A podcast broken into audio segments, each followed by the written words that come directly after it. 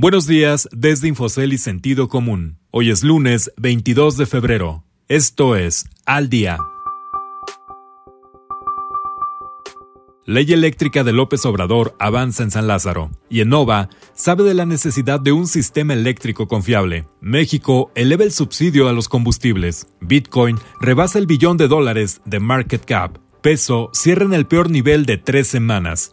Hola, soy Ricardo Legorreta y estas son las historias que debes saber para estar al día.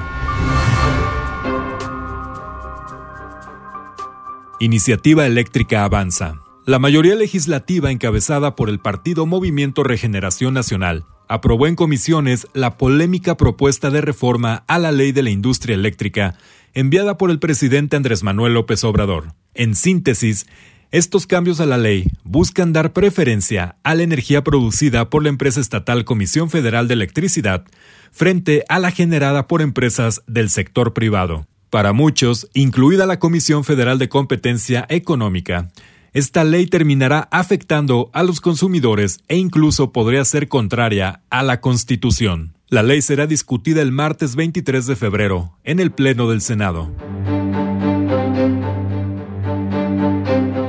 Lección aprendida. Los apagones y desabasto de gas natural de los últimos días en México, vinculados a la ola de frío que azotó al sur de Texas, sacó a relucir las oportunidades que tiene el país en materia de electricidad y acceso a este hidrocarburo. Infraestructura Energética Nova y Enova, una compañía que por más de un cuarto de siglo se ha dedicado a construir obras para el sector energético, tiene claro qué necesita hacer México para evitar que esto vuelva a suceder. El diagnóstico considera la necesidad de una mayor producción de petróleo y gas a nivel local, mayor capacidad de almacenamiento de gas natural, así como aprovechar la capacidad que tiene México en materia de energías renovables y aumentar la inversión en transmisión. Algunos de los puntos del diagnóstico de Yenova coinciden con las actuales políticas del gobierno y otros no tanto.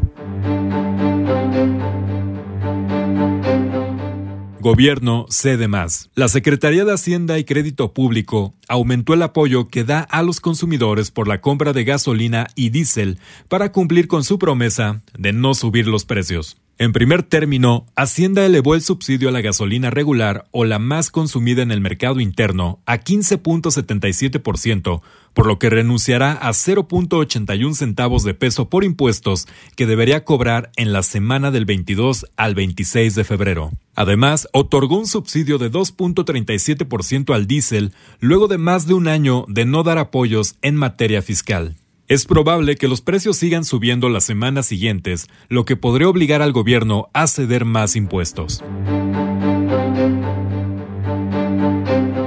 ¿Hasta cuánto?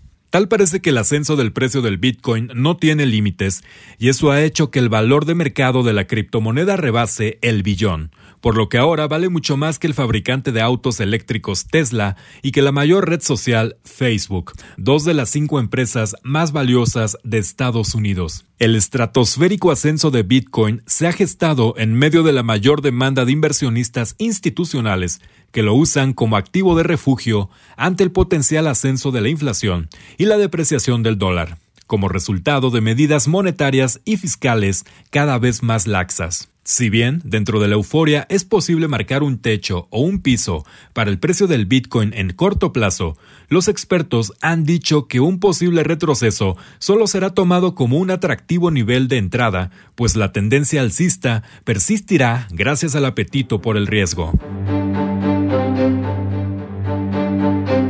Apagón. La divisa mexicana extendió las pérdidas de la semana y cerró por cuarto día consecutivo con una depreciación frente al dólar ante el nerviosismo por las afectaciones en el servicio eléctrico en el país y la escasez de gas natural, que también han afectado en su precio.